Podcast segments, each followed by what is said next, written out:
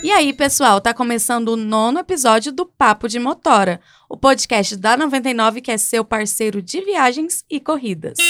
E o episódio de hoje traz um assunto que não serve só para quem já é motorista parceiro 99, mas também para quem pensa em ser e tem dúvidas sobre. Hoje também tem uma dica sobre como funciona nossa central de segurança, um item muito importante para o trabalho de todo mundo, dentro e fora da 99. Além de um você sabia sobre mobilidade urbana e como ela evoluiu no Brasil nos últimos anos e ainda tem muito para melhorar. Muito bom ter você com a gente. Vamos nessa que o papo começou.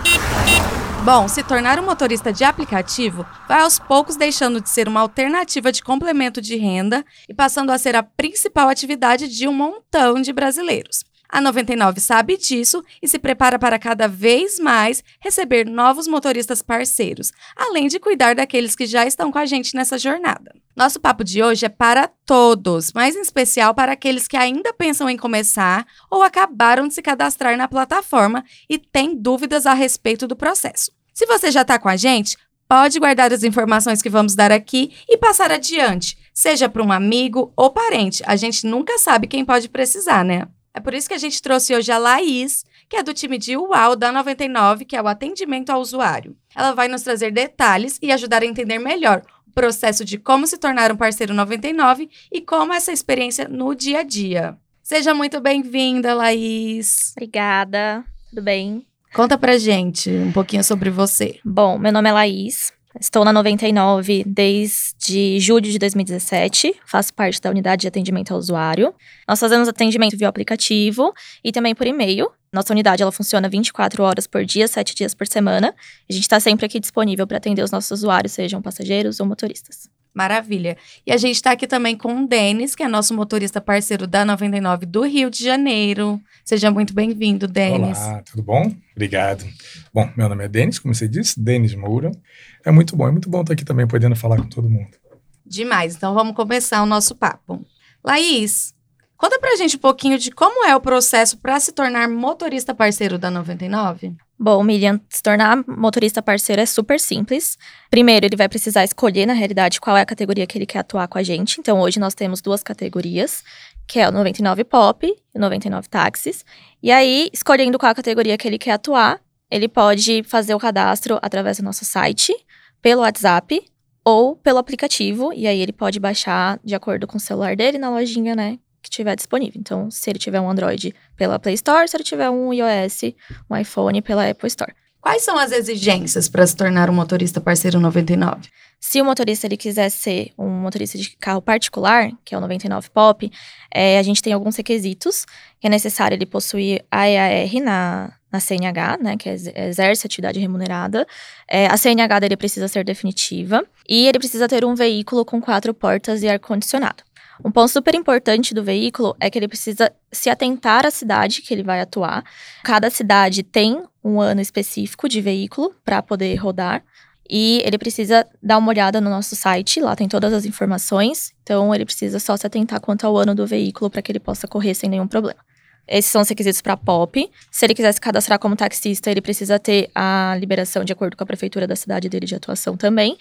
E aí, para taxista, como ele já tem a avaliação prévia da prefeitura de acordo com a cidade dele, é só ele colocar as informações do licenciamento dele da cidade e ele é aprovado assim que ele coloca as informações no aplicativo. O POP, depois que ele envia todas as informações, tá tudo certinho com o veículo, ele tem a EAR, a CNH definitiva, a gente faz uma validação dos documentos dele. Então, até o processo mesmo de cadastro é bem simples. As únicas informações que o motorista de carro particular precisa colocar é o CPF, no momento que ele inicia o cadastro. Depois disso, ele vai inserir o número da CNH, a placa do veículo e o número do Renavan. Para que a gente faça uma avaliação no perfil dele e bater até com todos os órgãos responsáveis a numeração do que ele inseriu, a gente pede um prazo, então esse prazo ele pode levar até cinco dias úteis de aprovação, que é o tempo que a gente faz a consulta nos órgãos responsáveis, então Denatran, Detran, etc. E passando esse prazo, ele já está apto a correr com a gente. A gente fala um tempo de cinco dias úteis, mas no máximo em 48 horas os cadastros já estão disponíveis e aí o motorista ele já está liberado para começar a correr. Legal. E esse cadastro pode ser feito ao vivo na Casa 99, por exemplo? Pode. Hoje nós temos nosso atendimento presencial disponível em todas as regiões do Brasil. Então, a gente já está disponível em mais de 36 cidades. Se o motorista tiver alguma dificuldade ou alguma dúvida, ele pode se dirigir até o nosso atendimento presencial, que é a Casa 99. E lá a gente tem um time também todo focado em ajudar ele a fazer o, o início do cadastro e tirar várias dúvidas também. Demais. Ô, Denis, conta pra mim um pouquinho, por que, que você começou a ser motorista parceiro 99? É, na verdade, eu comecei a ser motorista até por uma, uma peculiaridade, né? É, diferente da maioria dos meus colegas, eu não vim do desemprego. Eu já era motorista antes, trabalhava com transporte particular antes, transporte executivo. O Rio de Janeiro é uma cidade turística, tem, você tem o tempo todo quem levar e quem trazer, e o bom é que é 24 horas, 7 dias por semana. A 99 foi mais uma opção, entendeu? É muito bom a gente poder ter escolha eu, eu tenho uma, uma, simpatia pelo fato de você poder escolher as coisas, sabe? E a 99 te dá essa opção de escolher entre o táxi e o carro particular, eh, se tornou mais uma opção além dos aplicativos que já existiam. Então, assim, isso me encantou. E a 99 tem uma pegada um pouco mais humana. Eu sinto um pouco mais de calor humano ali, um pouco mais próximo. A 99 também me dá a opção se eu quero receber em cartão, dinheiro. Isso também, eu acho que essa liberdade de escolha para que, já que eu sou um empreendedor do meu negócio, que eu possa escolher as melhores ferramentas que são adequadas à minha personalidade ali. Então a 99 eu acho que ela dá bastante isso pra gente. Eu acho isso muito legal. Laís, quais são as principais dúvidas dos motoristas que estão ingressando aí, tentando Ser um motorista parceiro 99, quais são as dúvidas mais frequentes? Bom, Miriam, a maior dúvida dos motoristas hoje que procuram a gente é em relação à CNH, se precisa ser definitiva ou se pode ser provisória. Porque geralmente quando eles já tiram a CNH, a primeira via ela é, ela é provisória. Então, esse é o maior contato que a gente recebe, tanto no atendimento presencial quanto aqui em UAU. E também eles querem muito saber sobre, é, em relação a pagamento, sobre incentivos, como que eles podem estar tá ganhando ainda mais com a gente. Denis, e você que convive mais aí com outros motoristas, quais são as dúvidas que você acha que os eu motoristas têm? Acho que vai muito têm, nessa mas... questão do pagamento mesmo, é. sabe? Tem muito colega que ainda se enrola um pouco com a história do cartão, se é no cartão, se é na conta, o que, que é melhor. Então eu particularmente prefiro no cartão. Dá um exemplo, você saiu duro, a primeira corrida você já tem um crédito ali, você antecipa, põe combustível lá no final do dia. Então acho que isso é muito legal, você tem a possibilidade de já gerar uma renda imediata, entendeu? Então eu acho que para mim a melhor opção é no cartão. Bom, Laís, depois de acessar o aplicativo, fazer o cadastro, o que o motorista precisa fazer em relação ao carro? É importante que ele se atente quanto ao ano do veículo e se na cidade dele tem algum licenciamento que é exigido pela prefeitura. Se na cidade dele tiver é, algum licenciamento necessário, ele precisa ter o certificado de acordo com a cidade de atuação. E tendo todos os requisitos, ele pode começar a rodar sem nenhum problema. Caso na cidade dele não tenha nenhum licenciamento necessário, ele pode rodar tranquilamente, só se atentar à idade mínima exigida de veículo. Essa idade mínima ela foi imposta pela própria prefeitura, então cada cidade ela tem uma idade mínima exigida. E é importante que o motorista ele se atente a essa idade para que ele não sofra nenhuma penalidade ou multa de acordo com a cidade dele. Vou dar um exemplo aqui em São Paulo. A idade mínima exigida é de 8 anos. Então, ele precisa ter um veículo a partir né, de ano de fabricação 2011 para que ele possa rodar. E é importante também para que a gente tenha veículos mais novos e que sejam mais confortáveis, tanto para o nosso passageiro quanto para o nosso motorista, para que ele trabalhe confortável. Bom, já que você está falando da idade do carro, eu estava aqui pensando uma outra, umas outras coisas também. Se o motorista vai iniciar na plataforma e até que ele tenha um carro com, com as características lá de, de ano de uso e, e, as características que a plataforma quer, o que eu acabo sugerindo ao motorista, muitas vezes quando algum colega pergunta, é que ele alugue um carro, faça um contrato de 30 dias, dois meses, porque com carro alugado, ele vai experimentar não só o trabalho, como até o físico dele mesmo. Se aguenta a quantidade de horas necessárias, se aquele trabalho rende o suficiente. Depois de dois ou três meses com o carro alugado, ele pode, naquele período, já ir preparando o carro dele, porque eu acho que não, o carro não está nunca pronto. O carro que a gente usa no dia a dia, ele não está preparado para as questões do, de trabalho, quer dizer, você precisa de ter o pneu adequado, você precisa de fazer uma boa revisão de freio, uma boa revisão na parte de arrefecimento do carro. O carro aquece, pega muito engarrafamento. E o carro que a gente usa no dia a dia não é o, o mesmo. Aquele carro que está ótimo, que a gente comprou do amigo, com certeza esse carro não é um carro ótimo para você trabalhar se você não fizer uma boa revisão. Ele pode ser um excelente carro, mas você tem que fazer uma boa revisão. E você também, muitas vezes, não está preparado. Você está cumprindo horários no teu emprego anterior, você está com uma rotina diferente, então você tem que se adaptar. E aí sim você faz um investimento. Para o sujeito que não tem carro nenhum, que ele vai adquirir um carro, primeiro não comprar um carro, principalmente se for financiado, com um ano quase estourando. Se é oito anos, não compra um carro de sete anos. Você vai financiar em 24, 48 vezes, 36 vezes, e vai ser ruim para você. Você vai ter que refinanciar esse carro depois. E isso não é uma imposição dos aplicativos, é uma imposição das prefeituras. Tem Exatamente. cidade que não tem limite nenhum. Então, assim, você tem que ter esse cuidado na escolha do teu carro, você tem que ter o cuidado na escolha do ano do seu carro. Se puder comprar um carro que comporte bagagem, melhor ainda. Quanto mais amplo é, é, o teu leque de opções ali, melhor. Se comprar um carro na minha região, no Rio de Janeiro, a gente usa muito GNV. O GNV ocupa um baita de um espaço na mala. Se não tiver espaço nenhum na mala, ruim para você e ruim para o passageiro. Muitas vezes você vai perder trabalho, perder tempo, porque você não vai poder carregar o passageiro com as malas. Então, puder comprar um carro que seja adequado a esse trabalho mais especificamente no ano, pelo menos intermediário, já com o investimento inicial, é um bom negócio. Se puder comprar um carro novo, um carro zero, melhor ainda. Né? E uma outra questão também é a manutenção do carro. Se tiver o cuidado de fazer a manutenção preventiva, é muito melhor. Se você, assim, é, o nosso trabalho no dia a dia na rua, ele é repleto de imprevistos. É o dia que está tudo perfeito e o caminhão está lá na sua frente, que é uma pedrinha que abre o seu para-brisa. Então você tem que pensar nisso, você tem que estar tá preparado para os imprevistos. O mundo perfeito existe desde que você se precavenha. Se você não, não for uma pessoa precavida, esse mundo não vai acontecer. Contar com a sorte, muitas vezes dá errado, entendeu? Denis, você tocou num ótimo ponto em relação a, ao aluguel do veículo. Eu acabei de me lembrar que recentemente a gente colocou também no nosso aplicativo para quando o motorista está iniciando o cadastro, a gente já deixa uma tela disponível para ele com uma parceira que a gente tem de aluguel de veículos, onde ele pode estar tá alugando diretamente quando ele está iniciando o cadastro. E a gente tem uma porção de descontos para quem está ingressando agora na plataforma, assim como para quem já é motorista também.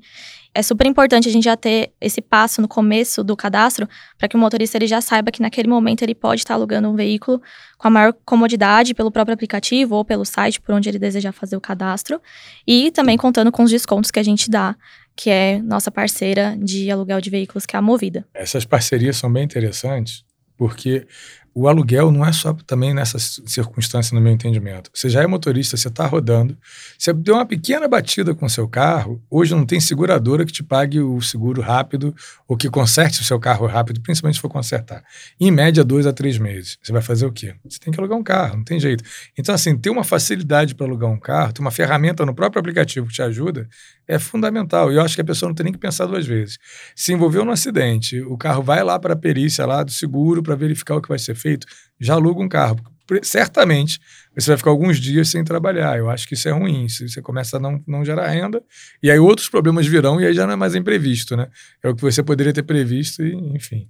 Bom, gente, a gente já falou sobre toda a documentação dos veículos, a documentação necessária, a idade do veículo. E sobre a documentação do motorista, além da CNH, há uma checagem de antecedentes? Como funciona, Laís? Sim, depois que o motorista ele insere todos os dados no aplicativo, como a CNH, o Renavan do veículo e a placa, nós constamos também alguns outros órgãos em relação aos antecedentes dele. Então, esse prazo de até cinco dias úteis que nós fazemos uma checagem geral, nós analisamos diversos fatores para que a gente tenha um motorista seguro na nossa plataforma. Tá, então depois desse, desse prazo de até cinco dias úteis, tudo checado, tudo liberado, o motorista já pode pegar a corrida, já tá tudo certo, é isso? Sim, estando tudo certo, ele recebe uma notificação no próprio aplicativo, que ele já tá, já pode ficar online para receber chamadas, e aí é só ele conectar e começar a correr com a gente. Denis, como foi seu primeiro dia pegando corrida aí como motorista? É, é, muito, assim, é muito legal, né? Porque quando você começa a rodar pelo aplicativo, te cria uma expectativa, né? E assim, é muito prazeroso. É, eu acho que até quando você se comunica com o cliente nesse sentido, isso aconteceu comigo, eu fiz a primeira corrida e falei para o cliente, olha, seja bem-vindo, você é meu primeiro cliente da 99. Pronto, eu quebrei todo o gelo, era uma pessoa assim meio fechadona, a pessoa adorou e já veio conversando, desejando boa sorte, sabe? Eu acho que é uma estreia realmente, sabe? Isso é muito legal, isso é, é muito positivo para a gente. E, e, uma coisa que eu costumo dizer para todos os colegas: trabalha de coração aberto. Quanto mais você trabalha de coração aberto, menos problemas você tem. Ah, já que você está falando de história, você tem alguma história bacana para contar para gente aí? tem uma. Desse começo, no, no, ou de agora não, também? Teve uma recente no Rio de Janeiro. A gente tem a Floresta da Tijuca, uma mata atlântica que permeia uma boa parte da cidade. E você passando de noite pela, pela Floresta da Tijuca, é muito comum ter animais silvestres atravessando a, a tua frente ali. Uma vez eu estava com um grupo de chinesas E eu não falo chinês, né? E aí elas estavam dentro do carro e tal, e eu consegui entender o que elas queriam, o aplicativo ajuda ali e tal. Bom, fui fazer a corrida e fui passar por onde a gente estava. E mal eu peguei essa estrada, apareceu uma gambazinha atravessando a rua. E a gambá, quando bate farol no olho, a gambá para, ela não anda. E aí eu olhei para elas, parei o carro, saí do carro, fui lá e peguei a gambá. Porque a gambá era pequenininha e tirei do caminho para poder passar. E quando eu olhei para trás, elas estavam todas tirando foto de eu pegando a gambá. Beleza. Saí dali, contornei um pouco mais à frente. E a, o Alto da Boa Vista, em algumas estradinhas lá, é bem, bem sinuoso, sabe? Bem escuro. Elas estavam saindo de uma festa. E aí, um pouco mais à frente, eu contornei a rua e apareceu um cachorro enorme na minha frente. E aí criou-se uma expectativa de eu tirar o cachorro. O cachorro, obviamente, eu não saí do carro. E alguma coisa elas estavam me dizendo em chinês que eu não sei o que era, mas eu fiquei lá pacientemente esperando o cachorro sair da frente. Entendeu? E aconteceram já várias coisas, várias assim, coisas legais de, de passageiro é, é entrar no carro. Eu, uma coisa que eu gosto muito, eu, eu separo lá uma playlist e coloco a playlist de acordo com o passageiro. E a sensação para mim é o seguinte: se até a terceira música o passageiro não está cantando junto da música, a viagem não está sendo satisfatória para ele. Na maioria das vezes eu consigo identificar que o passageiro canta até a terceira música. Entendeu? Eu fico muito, muito, muito feliz. Entendeu? Isso é legal porque é uma experiência que, se for feliz para o passageiro ali, vai ser feliz para mim, sabe? E, e uma coisa que eu me fixo muito é o tempo de corrida. Às vezes, assim, acontece de um passageiro chegar um pouco mais sério, ou às vezes até sendo até um pouco grosseiro em algum momento. Você olha ali o tempo de corrida, se você aturar uma situação adversa por 10 minutos, 15 minutos, meia hora, passa tão rápido, sabe, que eu acho que você consegue suportar se o ambiente for agradável, se ele estiver bem temperadinho ali com ar-condicionado, se ele estiver com uma musiquinha agradável, sabe, com um sorriso, que eu acho que ajuda muito, você ganha muita coisa com um sorriso, principalmente quando são pessoas de outro país que você não fala o idioma, sabe, você vai sorrindo, que você vai levando a coisa, vai conduzindo bem, entendeu? Então, assim, eu não tenho experiências ruins para contar. Demais, é Denis, é isso aí. E chegou a hora de mais um Você Sabia, e hoje a gente vai falar sobre mobilidade urbana. Trânsito pesado, né? Motor engarrafamento, cruzamento fechado, aquela sinfonia de buzinas no ouvido que nem o vidro fechado consegue disfarçar, né? A gente ouve sempre que tem muito carro nas ruas brasileiras, mas não se dá conta dos números. O Você Sabia de hoje trouxe algumas curiosidades sobre a mobilidade urbana brasileira. Em 2009, o Brasil tinha um carro para cada sete pessoas, o que é bastante, mas deixava a gente na média mundial de números de carros por habitantes. Uma década depois, a coisa mudou e muito. Hoje a gente tem um carro para cada quatro habitantes, quase 45 milhões de carros nas ruas das cidades brasileiras. Há carros para todo lado, mas é no Sudeste que eles estão concentrados. Das 10 cidades com mais carros, 9 estão nessa região.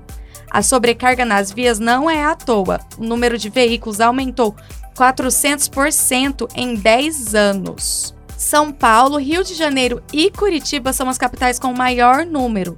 Todos os dias ocupam ruas, avenidas e estradas no estado de São Paulo, por exemplo, 6 milhões e meio de carros. No Rio, 2 milhões e meio. Curitiba um pouco menos, 1 milhão e meio. E com tanto carro assim, a Prefeitura de São Paulo, por exemplo, criou o rodízio de placas, uma alternativa para diminuir o fluxo e facilitar a viagem de muita gente que depende do carro para trabalhar. E também por isso, nos últimos anos, os governos têm se preocupado em desenvolver meios coletivos de mobilidade urbana para a população. Mas isso esbarra no planejamento urbano e no limite de espaço nas cidades. Mais comum entre os meios coletivos, o ônibus é quem sofre com esse problema. Na teoria, ele transforma o deslocamento de passageiros em algo simples, mas precisa de espaços específicos para funcionar bem, né, que são chamados corredores. A dificuldade aqui é encontrar maneiras de adaptar as vias para se tornarem corredores.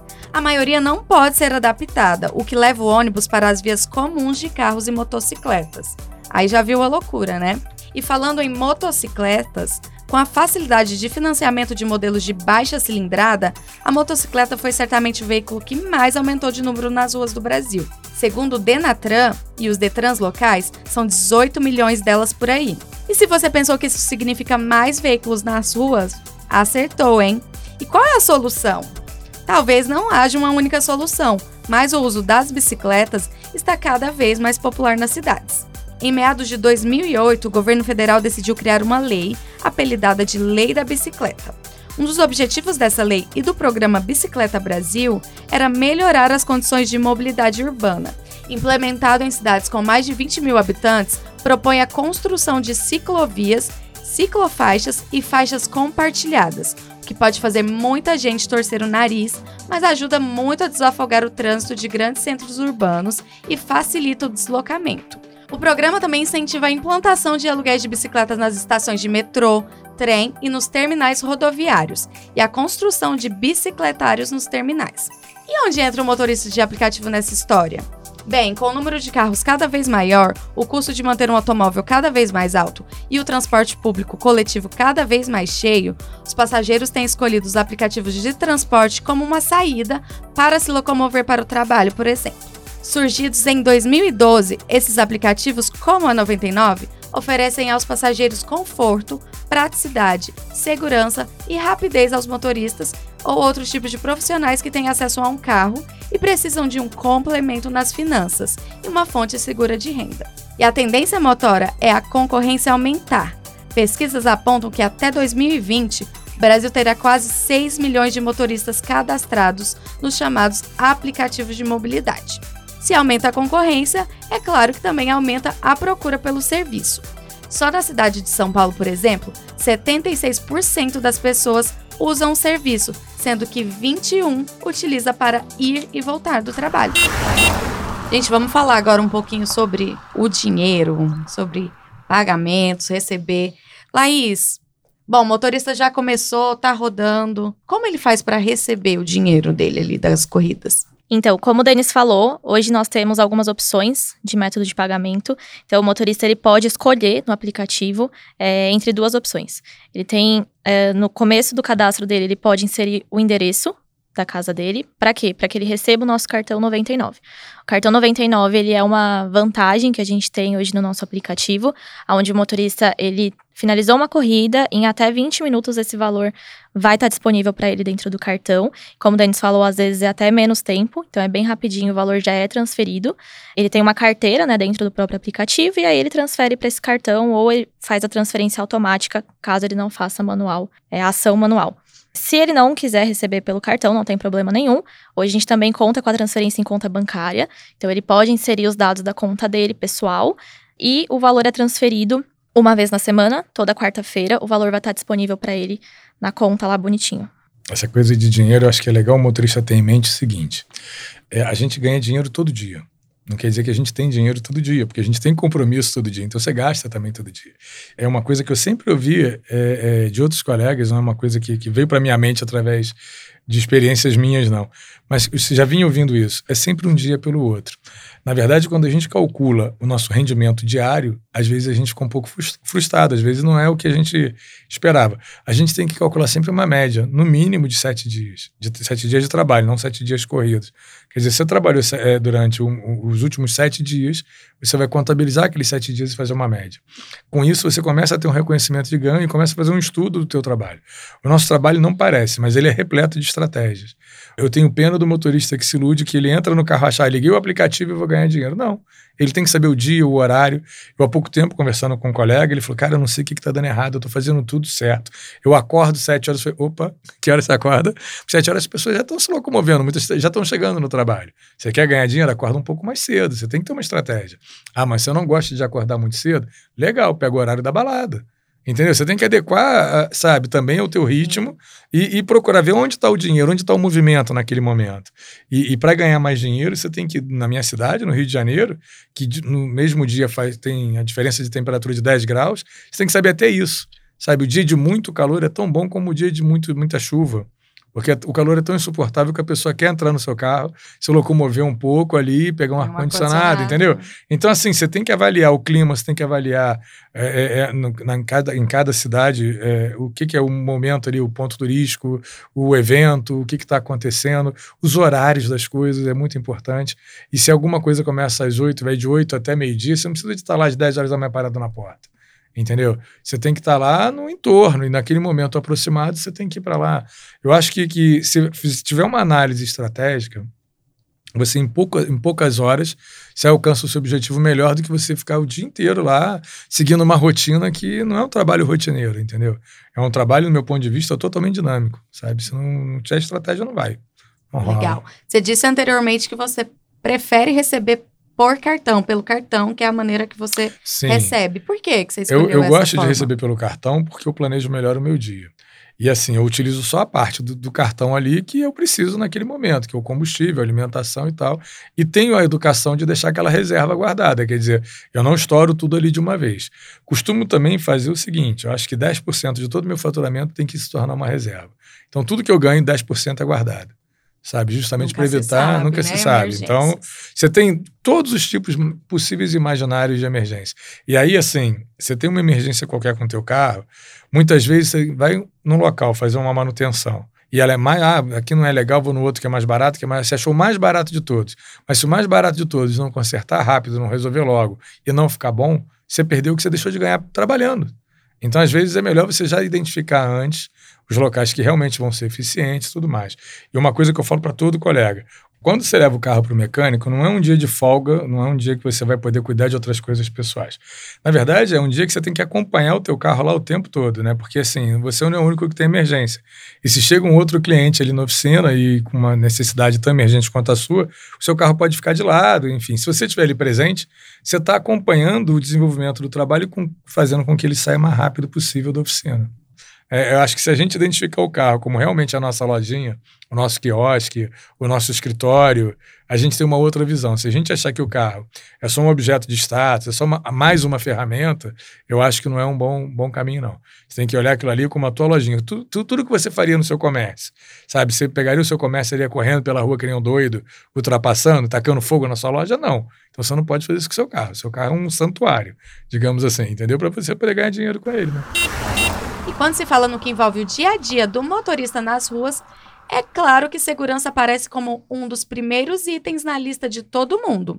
É por isso que a dica 99 de hoje fala do trabalho da Central de Segurança 24 horas da 99, um canal de apoio para passageiros, motoristas ou terceiros que podem utilizá-lo para denúncias que envolvam usuários da 99.